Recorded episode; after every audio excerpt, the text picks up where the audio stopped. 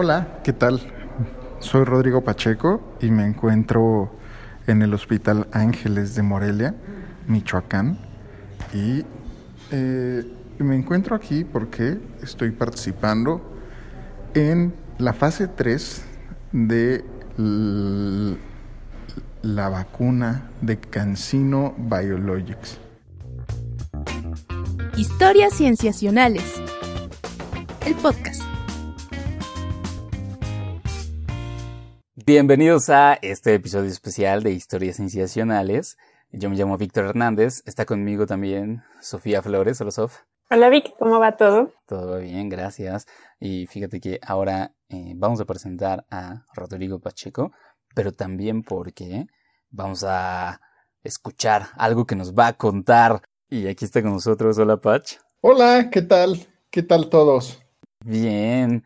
Aquí interesados e intrigados en este fragmento que escuchamos al principio del episodio, Patch. Ay, así es. Te inscribiste a un estudio de una, de una vacuna. Me volví cuyo.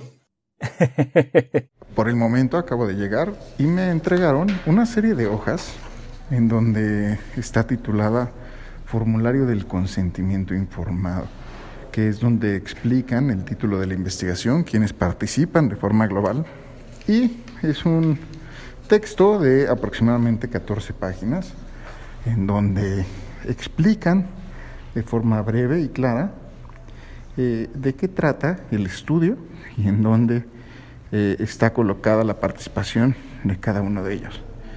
Eh, tiene unos sellos que dice Comité de Investigación Hospital Ángeles Morelia y aquí es donde nos van tenemos que leerlo, firmarlo, para que posteriormente pasemos a, que, a recibir la vacuna, o no entiendo el procedimiento. Yo creo que lo primero que me motivó fue esta emoción de participar en un esfuerzo internacional para llevar a cabo eh, las vacunas al público en general lo antes posible y también participar en que estos estudios se enfoquen a la población específica a la que pertenezco, de tal forma que puedan medir su eficacia y podamos saber con, de una forma más precisa cómo funcionan estas vacunas en nuestra población. Pach nos contó que para participar habló a un número de teléfono que el gobierno mexicano puso a disposición de todos en Twitter en noviembre del año pasado.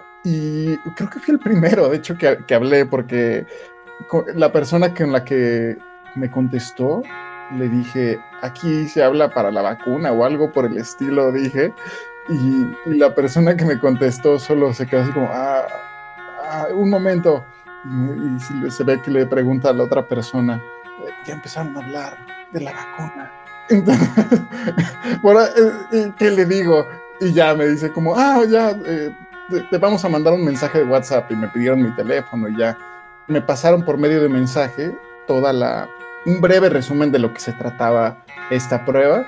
Y si me agendaban una cita, ya tenías, una vez que leías esto, ya tenías que decir como, sí, sí quiero participar y te incluían y ya te, te daban, te proponían una cita o tú les proponías un día en el que ibas a ser inyectado. Se supone que iban a inyectar como los últimos días del 29 y iban a empezar desde el 14 de, de diciembre, entonces... Eh, quisimos, bueno, más bien eh, elegimos como la última fecha para ser vacunados. Oigan, pero tanto Vic como tú, Pacha, están hablando en plural, pues es que con quién ibas acompañado. Hablo en plural, eh, porque aquí me acompaña una amiga, Darian, y también... Ah, pues iba acompañado de mi pareja. Hola. Hola. Hola, Karen. Hola, Karen. ¿Cómo están? Muy bien, ¿y tú? Bien, por aquí, eh, siendo conejillo de indias con Rodrigo. Y también eh, Ana Karen, que es mi pareja, que también ella va a participar en el estudio. Somos tres, porque nos solicitan dos testigos. Entre mi pareja y yo podemos participar como testigo de cada uno, pero nos falta, nos faltaba una persona más que es la que solicitan. Entonces, en breve les estaré comentando qué ocurre más adelante tan motivada como Rodrigo, o sea, de que él ya lo había pensado. me, me estoy enterando en este momento, en realidad, que ya se lo tenía bien pensado. A mí nada más llegó corriendo muy contento diciéndome, ¿qué crees que hay? Va a haber 800 lugares para Morelia.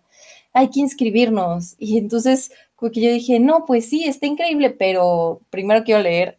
o sea, ¿qué tal si, no sé, yo no sé en qué consista una fase 3 y participar en ella, ¿no? O sea, hasta ahora que lo estoy viviendo. Entonces, pues sí tuve un poco de, de, no sé, mesura en mi decisión, pero pues lo que me motivó fue que yo padezco de dolor crónico y en parte fue lo que me dio un poco de miedo, pero me motivó a que, ok, tal vez, o sea, un gran sector de la población lo padece también y pues yo iba a ser uno de los sujetos de prueba de la vacuna. Y también que por todo el año que dure el estudio, te hacen un acompañamiento pues de, como de seguro médico y eso también me dio mucha tranquilidad, la verdad.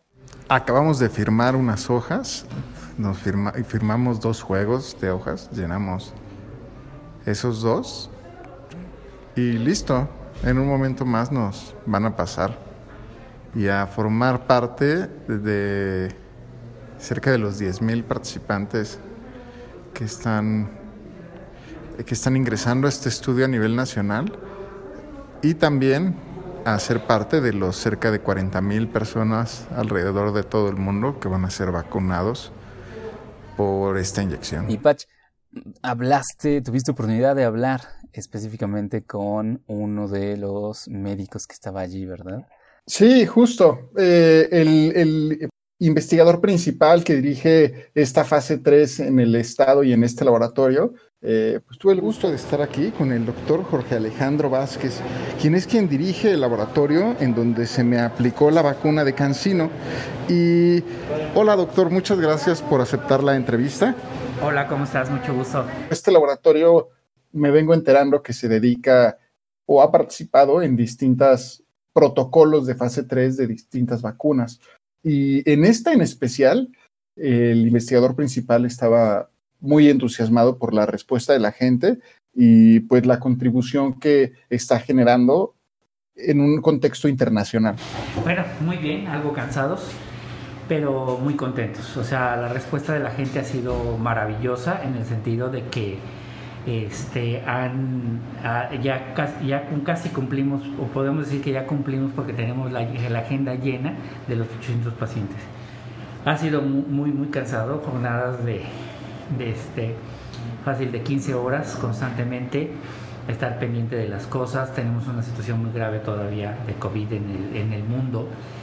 Y, este, y ha sido muy, muy, muy, muy padre porque realmente digo que mis héroes son la gente que participa, porque están dando un granito de, de, de arena para este problema tan grande en el mundo. Con más de 100 millones de contagios en el mundo, de los cuales 1.800.000 han ocurrido en México, la pandemia sigue siendo un problema acuciante para la humanidad. Anhelamos una salida. Y queremos pensar que las vacunas pueden ser esa salida. Sí estoy animoso porque finalmente para mí creo que la solución de este problema va a ser las vacunas. O sea, todas las vacunas. En este momento me siento eh, emocionado de participar en este estudio. Me siento contento. Quizá lo que más me pone eh, ansioso es la sacada de sangre. Nunca me han gustado. No soy fan de las inyecciones. Pero ni modo. Pues ya que uno está participando en esto, eh, pues sin, sin miedo al éxito. ¿Y tú qué tal te sientes, Karen? Yo, pues bien, o sea, emocionada. Un poco nerviosa, no por la sangre, la verdad me gusta donar sangre, pero... A ver. Vamos a detenernos porque vienen por nosotros. Las personas que estaban atendiendo adentro, que era un equipo considerablemente grande, no te puedo decir un número exacto, pero como unas de 10 a 15 personas que estaban allá adentro eh, llevando a cabo todos los estudios y procesando a las personas que, a los sujetos de prueba, eh, pero ya se veían muy cansados, ¿eh? se veía que ya eh, te leían las cosas un poco automático y, y, con, una, con una cara de cansancio, pero se veía que lo estaban haciendo muy motivados. Continuamos preguntándole a Karen.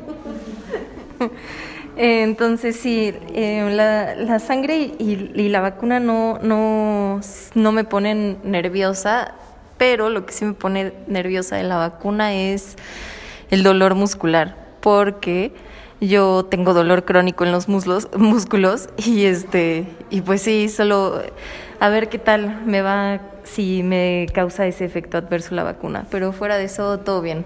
Todas las vacunas, tanto las que conocemos como las que no conocemos, siempre existe el riesgo de que haya un efecto adverso, porque es algo que es extraño a nuestro cuerpo. Escuchamos a la doctora Vanessa López Guerrero. Ok, eh, buenas noches. Yo soy la doctora Vanessa López, trabajo en la Facultad de Nutrición de la Universidad Autónoma del Estado de Morelos y yo actualmente me dedico al desarrollo de vacunas eh, moleculares en modelos experimentales. Tengo experiencia trabajando en vacunas de influenza y de rotavirus y también en estudiar el sistema inmune en infecciones virales. Ella nos explicó que las vacunas son una tecnología que lleva mucho tiempo con nosotros. Mira, pues las vacunas son eh, la manera que, tiene, que tenemos ahora tecnológica médica de entrenar a nuestro sistema inmune antes de que tengamos una infección. ¿Y cómo hacemos una vacuna? Pues escogemos elementos de nuestro patógeno, en este caso, pues del virus SARS-CoV-2, que es el que ahorita está quejando, agarramos partecitas de ese virus y se lo, eh, lo formulamos de tal manera que podamos presentárselo a nuestro sistema inmune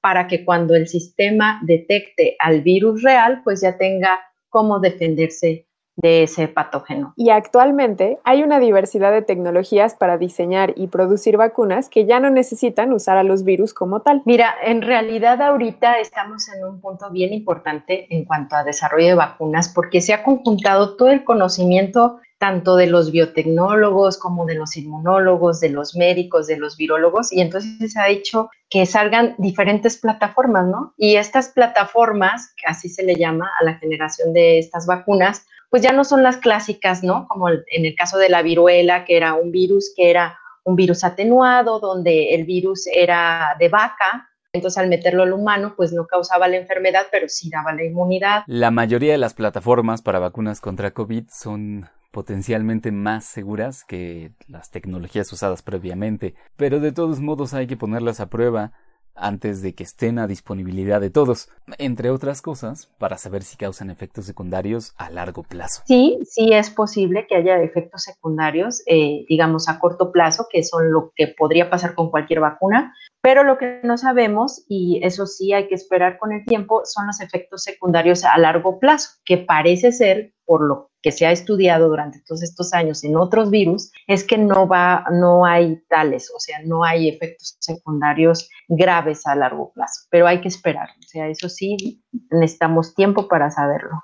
Me pasaron e inmediatamente había una habitación con distintos eh, cuartos y en uno de ellos me, pidieron pasar y fue en donde ahí me comenzaron a hacer una serie de preguntas acerca de mi estado de salud, mi historial médico y al terminar de esa larga entrevista me pasaron a tomar mis, eh, mis signos vitales y posteriormente me sacaron tres tubos de sangre. Eh, fue muy rápido y me regalaron un termómetro, eso estuvo muy bien. Y ahora estoy a la espera del pinchazo final, que va a ser o la vacuna o el placebo. Y ni ellos ni yo sé. Y por lo que entiendo, eh, al firmar los documentos me acabo de convertir en un número más de este estudio.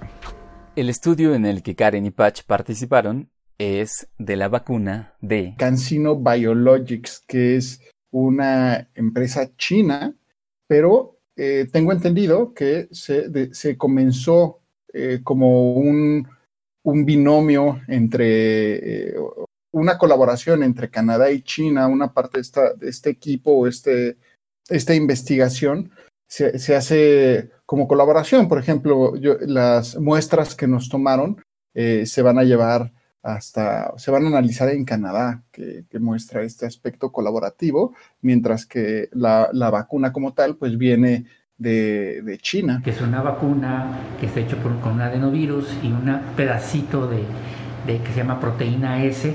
La famosa proteína Spike S. exactamente, es la que produce el Spike, la con el que se une el virus a las células, a los, a los receptores que llaman ECA2 y se une para que pueda entrar el virus. Esta vacuna usa una estrategia ingeniosa, que es la misma estrategia que usan la vacuna Sputnik, la de Oxford AstraZeneca y varias otras. Tomamos un virus, al que conocemos bien, el, adenovirus, y lo modificamos para que no se multiplique en el cuerpo, pero que sí sea infeccioso. Dentro de ese adenovirus hay un pedacito del genoma del SARS-CoV-2 que, que, es lo suficiente para que nuestro sistema inmune aprenda a reconocerlo y reaccione ante él en el futuro. Pero es precisamente ese proceso de aprendizaje lo que puede causar algunos de los efectos adversos más comunes. Estamos induciendo una inmunidad de manera artificial, o sea, no estamos exponiéndonos al patógeno o al, en este caso al virus, sino que estamos exponiéndonos a pedacitos, pero que tienen que ser tratados de una manera que haga que el sistema inmune se, se confunda y ataque esa vacuna como si fuese una infección real. Y entonces es como engañar al sistema inmune, ¿sabes? Y entonces el sistema inmune al reaccionar y al atacar a esa vacuna, ¿no? porque pues monta una respuesta contra esa vacuna, pues genera efectos secundarios. Y a veces es un poquito de dolor, a veces puede ser fiebre, a veces pueden ser ronchitas, o sea, sí hay una respuesta. Pero reacciones adversas muy graves, como la de un par de personas que recibieron la vacuna de Pfizer en Londres, más bien podrían tener que ver con su historial médico. Pero estas personas tenían eh, ya historial de estos, de estos eh, choques anafilácticos, alergias graves, ¿no? Y entonces... No es que aquí, en este caso, no está mal la vacuna, sino lo que está mal es su sistema inmune, que es muy hiperreactivo, ¿no? Y puede generar pero eso, esas personas en particular, casi con ninguna vacuna pueden este, vacunarse por esa reacción que tienen ellos. O sea, son casos muy específicos. Y también es cierto, mira, que ha pasado este, en la historia de las vacunas no es totalmente todo bueno. O sea, ha habido casos como en el caso del desarrollo de la vacuna del dengue en años pasados. Desarrollada por la empresa francesa Sanofi Pasteur, la primera vacuna contra el dengue que pasó todas sus fases de prueba causó más daños que beneficios cuando comenzó a aplicarse a niños en Filipinas. Donde tuvo que ser retirada porque se, se, vio que realmente no había ningún beneficio de ponerla, la gente seguía teniendo dengue. Las vacunas, como toda tecnología, son falibles. Una manera de reducir sus riesgos es con las fases de prueba. Esas no nos las podemos saltar. Así que si lo que nos interesa es una vacuna producida en tiempo récord, una producción más rápida de vacunas, podemos entonces mejorar otros aspectos del proceso. Sí, bueno, es que en realidad el desarrollo de las vacunas siempre fue muy lento eh, por la regulación. Fíjate que eh, muchas de las trabas en lo que se aprobaba una vacuna u otra eran las regulaciones y que si la cajita y que si era multidosis, o sea, como que había muchas cosas que no, competían realmente a la vacuna, por una parte. Y la otra es que las fases clínicas últimas siempre eh, se llevaba a varios años para ver si la vacuna tenía eficiencia a lo largo del tiempo. Eh, lo que se hizo ahora fue acortar esas, esas brechas y sobre todo la parte regulatoria, que no quiere decir que no que se hayan brincado alguna ley, simplemente fue facilitado pero todas cumplen con la parte de seguridad y sobre todo de producción, eh, y, pero sobre todo de seguridad. Eso es lo más importante. La mayoría de las vacunas antes de la pandemia se tardaban años en reunir a los voluntarios para las pruebas.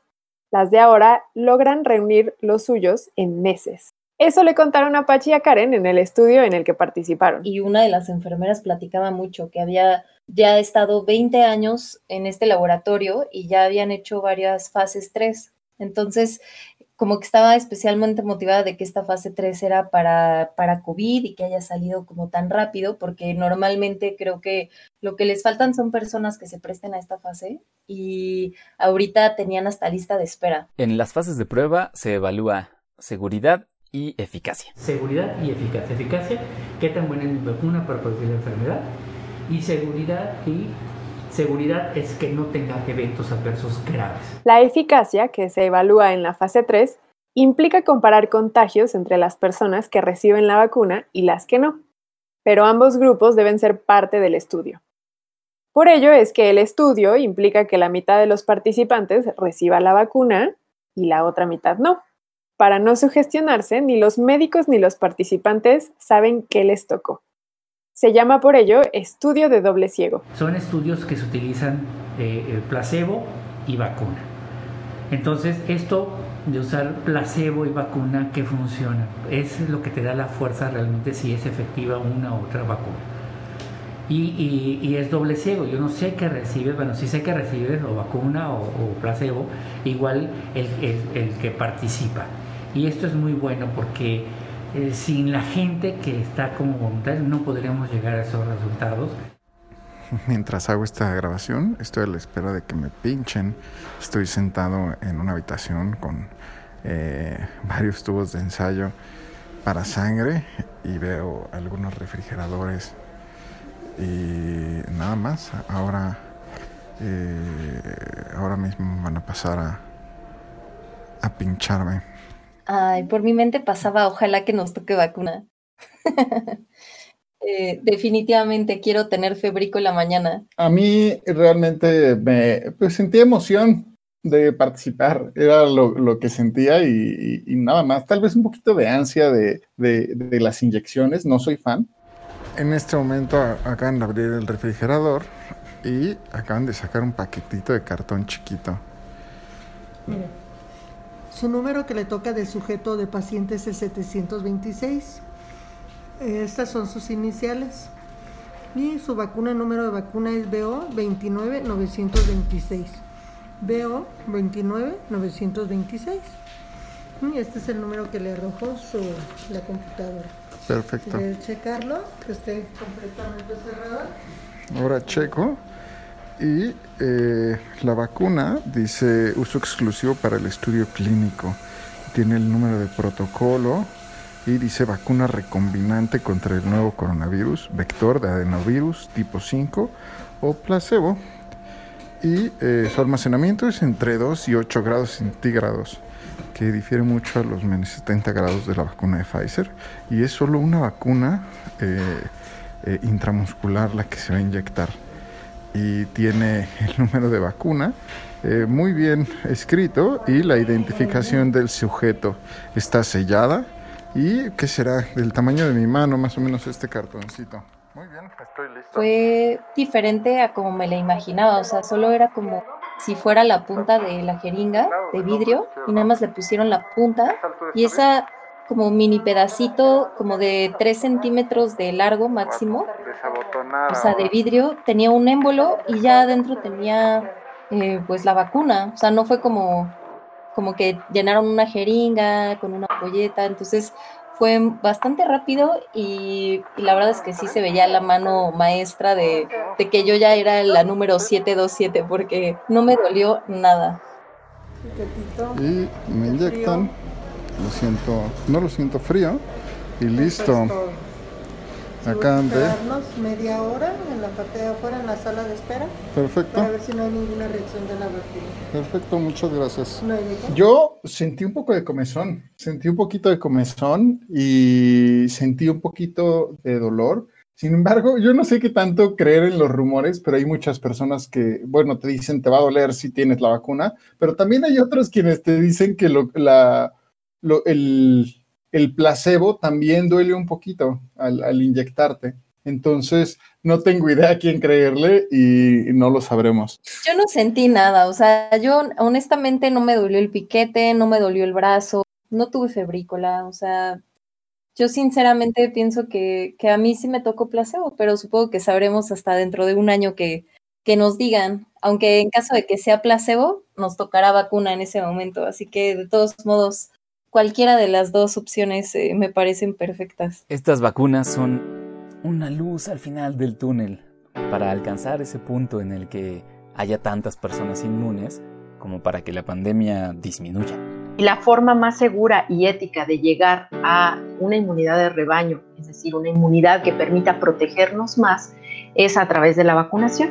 Y esto es mucho más benéfico que dejar morir este, pues, a muchas personas que se pueden complicar con esta enfermedad. Cada vez me da más gusto haber participado en la fase 3. Em, esto podría acelerar las cosas, entonces por ese lado pues me, me pone contenta y también porque en realidad estaba bastante bien hecho todo el protocolo, o sea, como eh, en el sentido de la parte en la que el laboratorio te recibe, te hace las pruebas, este, como que te tienen bastante más vigilado de lo que yo hubiera podido pensar. Karen nos contó que envió un mensaje al laboratorio porque tenía una duda. Fue entonces que recibió una llamada del doctor Vázquez, quien le ayudó a clarificarla. Me di cuenta de que o sea, tenían una atención increíble para que el investigador principal, o sea, me hablara por teléfono para resolver mis dudas. Entonces, estoy muy contenta, la verdad. Ay, me siento muy contento. Por fin eh, pude participar en una fase 3 y justo en un protocolo tan amplio que incluye a un montón de personas en todo el mundo. Y pues eso, feliz de estar. Eh, de cierta forma, me siento que estoy contribuyendo a que esto termine un poquito más pronto. Es un descubrimiento inquietante. Otra mutación del coronavirus. Antes de terminar, le preguntamos a la doctora Guerrero sobre un tema de preocupación actual. Las nuevas variantes del virus.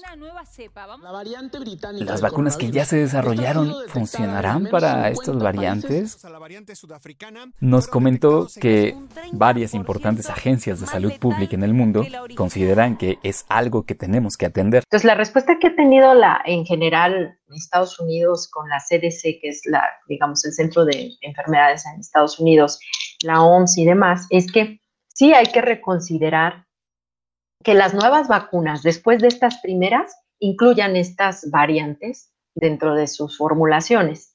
Y lo que vamos a tener van a ser, pues, este, eh, ya vacunas bivalentes, tetravalentes, cuadrivalentes, como lo tenemos con influenza. ¿Que ¿Eso significa que puedan servir para muchas variantes al mismo tiempo? Exactamente. Seguirán apareciendo variantes del virus contra las cuales haya que ajustar las vacunas, a menos de que le quitemos oportunidades de mutar. Y eso ya sabemos cómo hacerlo. Por eso es tan importante bajar los contagios, este, porque cada contagio implica eso, ¿no? El riesgo de una posible mutación que pueda generar un virus que pueda ser mucho más exitoso, que va a dar la respuesta inmune. O sea, hay que bajar los contagios para evitar todas estas posibilidades. Entonces, sí es importante, pero súper importante que aún con la vacuna sigamos cuidándonos por lo menos hasta que sepamos si estas vacunas van a funcionar y qué tanto van a funcionar. Muchísimas gracias, Karen, Karen Ortiz y Rodrigo Pacheco por habernos contado de esta experiencia que pasaran. Ay, con mucho gusto. Ahora estar del otro lado ya tocaba. Gracias por invitarme. Eh, Gracias por ponerse a disposición de la ciencia. Justo escucharlos a ustedes y saber qué personas tan cercanas a nosotros lo hicieron sin ánimos de otra cosa más que de ayudar a la humanidad es muy esperanzador. Muchas gracias, doctor. No, pues gracias a ti y gracias por haber participado. Muchísimas gracias, doctora Vanessa López, por habernos conseguido este tiempo. Pues sí, muchas gracias por la invitación y bueno, siempre invitarlos a que se vacunen. Hay que adoptar buenos hábitos, hay que comer bien, hay que tratar de hacer ejercicio, aunque sea dentro de casa, dormir bien y este, este sobre todo eh, la alimentación, ¿no? También es importante, pero las vacunas no dejar a los niños sin sus vacunas ahora en este tiempo. También es importante no cortar los, los planes de vacunación. Muchas gracias por escuchar este episodio. Muchas gracias a nuestros entrevistados. Un agradecimiento especial a la enfermera Araceli. Gracias, Sof. Gracias a ti, Vic. Ya saben que pueden encontrarnos en todas nuestras redes sociales. Cienciacionales se escribe todo con C. Bye. Esto fue Historias Cienciacionales, el podcast. Oigan, ¿y qué tan cierto es el rumor de que se inscribieron en el estudio para que pudiéramos hacer este episodio de Cienciacionales? sin comentarios. Muy bien. ¿Por qué? Todo sea por el rating. Es un rumor, es un rumor. Muy bien, amigos. Pues muchísimas gracias.